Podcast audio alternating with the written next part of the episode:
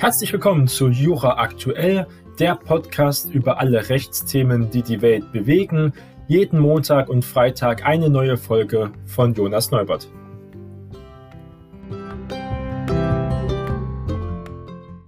Heute ist Freitag, der 5. März und es ist soweit. Die AfD steht unter Beobachtung. Der Verfassungsschutz hat nun die gesamte AfD als Verdachtsfall einer rechtsextremistischen Bestrebung eingestuft. Darüber reden darf er momentan jedenfalls noch nicht. Wir hatten das Thema vor ein paar Wochen angeschnitten, wo noch nichts Konkretes bestanden hat, aber wie der Verfassungsschutz überhaupt Parteien, Organisationen einordnet, wann sie wirklich extremistisch sind.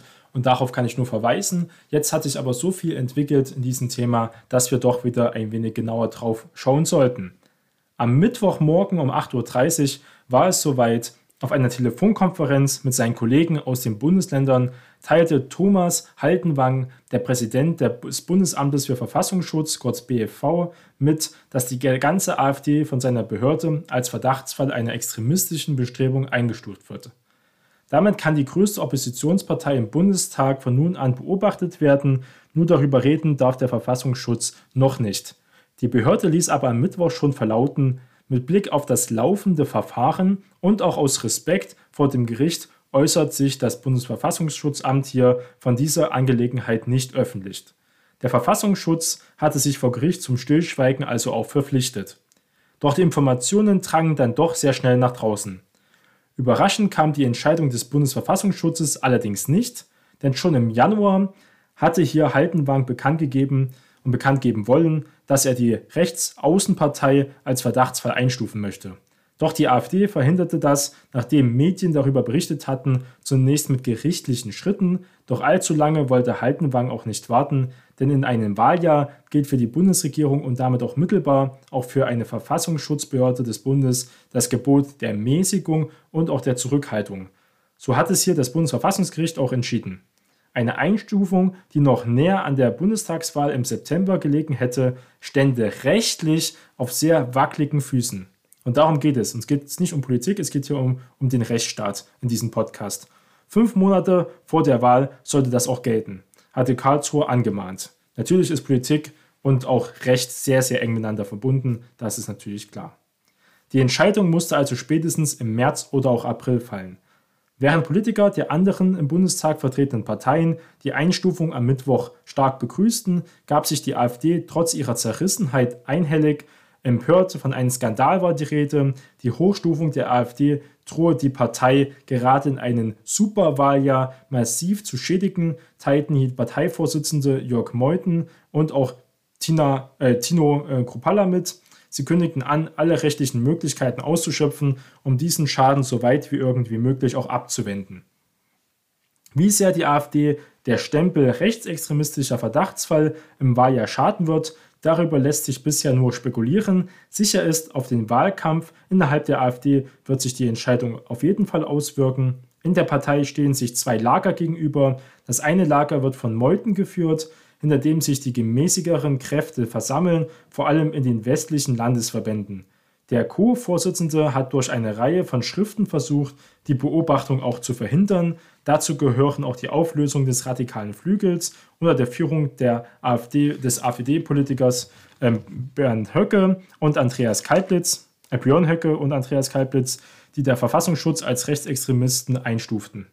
Auch der Parteiausschluss von Kalbitz, der AfD-Chef in Brandenburg war und auch im Bundesvorstand der Partei saß, diente diesem Zweck. Meuthen hielt zudem auf dem Bundesparteitag Ende November in Kalkar eine Brandrede, in der er sich deutlich gegen die Extremisten in der Partei wandte, ein Vorstoß, auf den viele radikale Delegierte mit schäumenden Wut auch reagierten. Meuthen wollte hier mit seinen Schriften verhindern, dass die bürgerlichen Kräfte, auch etwa Beamte und ehemalige Bundeswehrsoldaten, die AfD nach einer Entscheidung als Verdachtsfall verlassen würden, weil sie um ihre Karriere fürchteten oder auch ihre Reputation. Gerade diese Mitglieder, wie etwa schon genannt Soldaten, Polizisten oder Lehrer, gelten als wichtiger Teil im rechtskonservativen Spektrum der Partei, die sie nicht mehr in der CDU wiederfinden können. Eine Beobachtung durch den Verfassungsschutz, so fürchtet Meuthen, könnte zu einem Massenexodus solcher Mitglieder führen, dass er die Einstufung nicht verhindern konnte, ist zunächst eine Niederlage für den Parteichef, den seine innerparteilichen Gegner lieber heute als morgen auch loswerden wollen. Meutens Lager gegenüber stehen die Mitglieder des aufgelösten Flügels. Sie dominieren die östlichen Landesverbände der AfD. Die neue Einstufung gilt hier als nicht sehr problematisch. Im Osten seien die Menschen nach den Erfahrungen mit der Stasi ohnehin sehr kritisch gegenüber dem Verfassungsschutz eingestellt, heißt es in diesem Teil der AfD.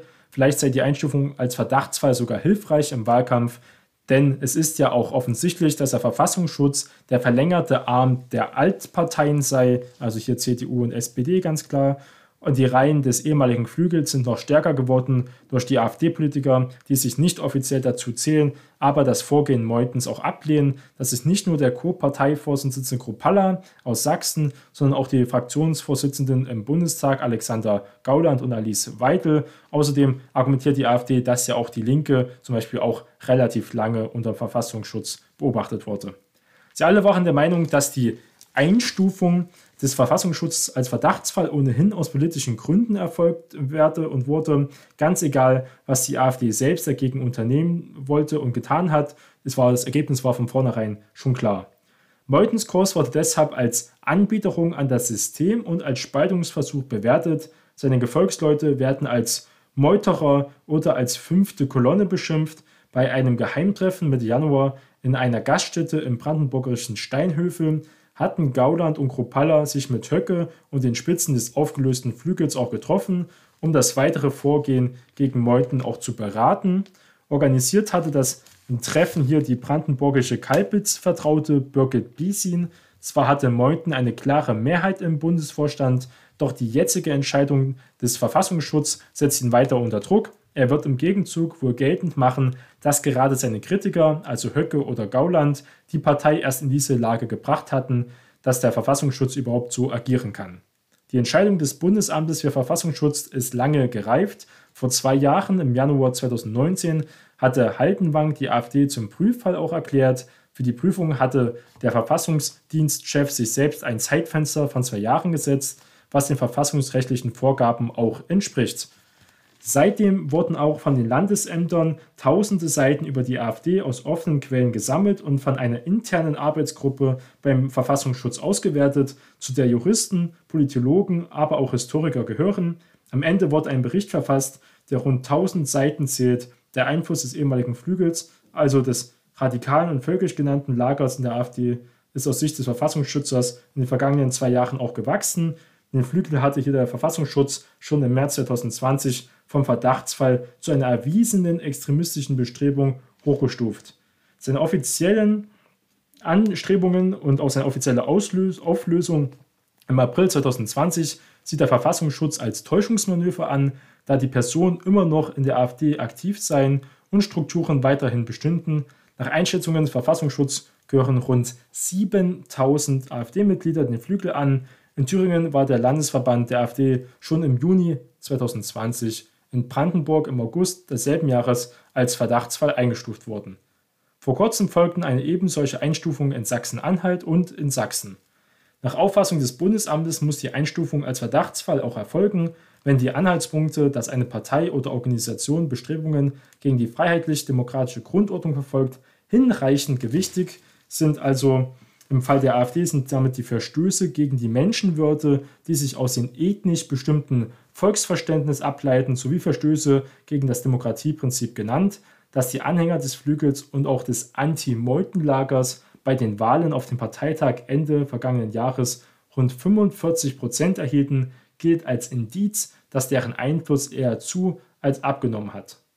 Eine Einstufung als Verdachtsfall gilt dem Verfassungsschutz gerade dann als angebracht, wenn nicht die ganze Partei, sondern ein gewichtiger Teil extremistisch ist. Das Ziel einer Beobachtung ist es, danach aufzuklären, wohin sich die Partei entwickelt. Der Verfassungsschutz kann sich dabei auf den Ramelow-Urteil des Bundesverfassungsgerichts vom Juli 2010 beziehen.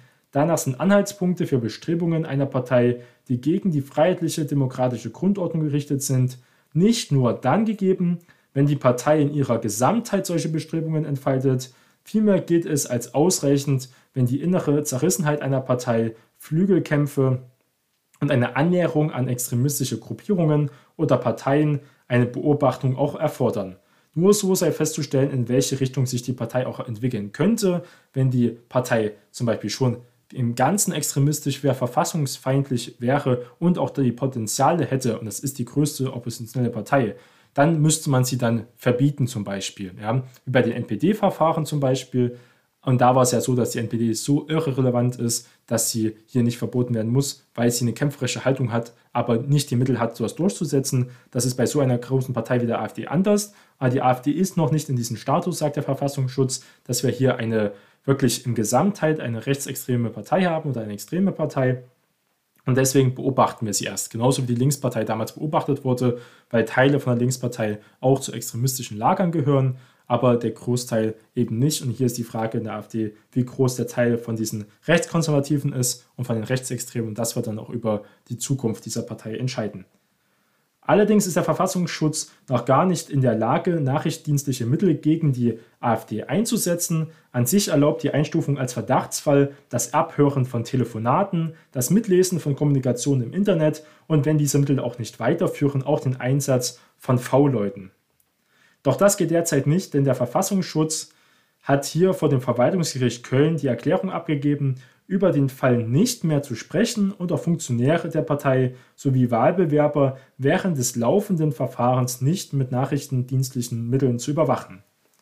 Zu Beginn des Jahres war an die Öffentlichkeit gelangt, dass der Verfassungsschutz die AfD als Verdachtsfall einstufen will. In der letzten Januarwoche wollten die Behörden die Entscheidung verkünden, doch die AfD kam dem mit einer Klage zuvor. So wollte nicht nur die Beobachtung abwenden, sondern auch zunächst einmal verhindern, dass der Verfassungsschutz die Entscheidung über Einstufung als Verdachtsfall überhaupt treffen darf. Damit hatte die Partei keinen Erfolg, denn das Verwaltungsgericht in Köln lehnte einen solchen Beschluss ab.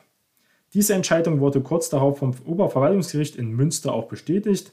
Daher durfte die, der Verfassungsschutz hier auch die AfD nun auch als Verdachtsfall einstufen.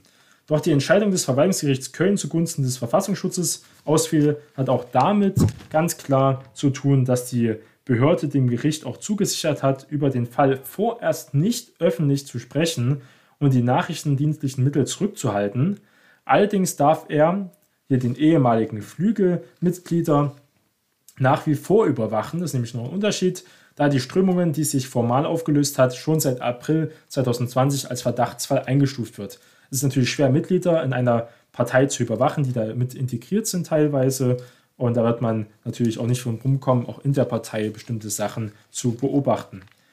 In der entscheidenden Frage steht die Gerichtsentscheidung aber noch aus. Darf das Bundesamt die AfD als Verdachtsfall führen? Die Entscheidung wird hier also weiter beobachtet werden, in den kommenden Monaten auch erwartet, zum Entschluss kommen und könnte auch kurz vor der Bundestagswahl ergehen. Das wird nochmal um einiges für Zündstoff dann sorgen. Würde das Bundesamt mit seinen Vorgehen scheitern, könnte die AfD kurz vor der Wahl auch noch einen großen Erfolg feiern, was der AfD womöglich Auftrieb verleihen könnte. Also es sind große Karten werden hier gespielt, großes politisches Poker, aber wenn es um Verfassungsrecht geht, da sind wir natürlich als Jura-Podcast immer dabei. Ein Thema, was natürlich unsere Republik bewegt und ähm, auch weiter in den nächsten Monaten beschäftigen wird. Und jetzt habt ihr mal einen genaueren Überblick, wie sich die Situation momentan entwickelt hat.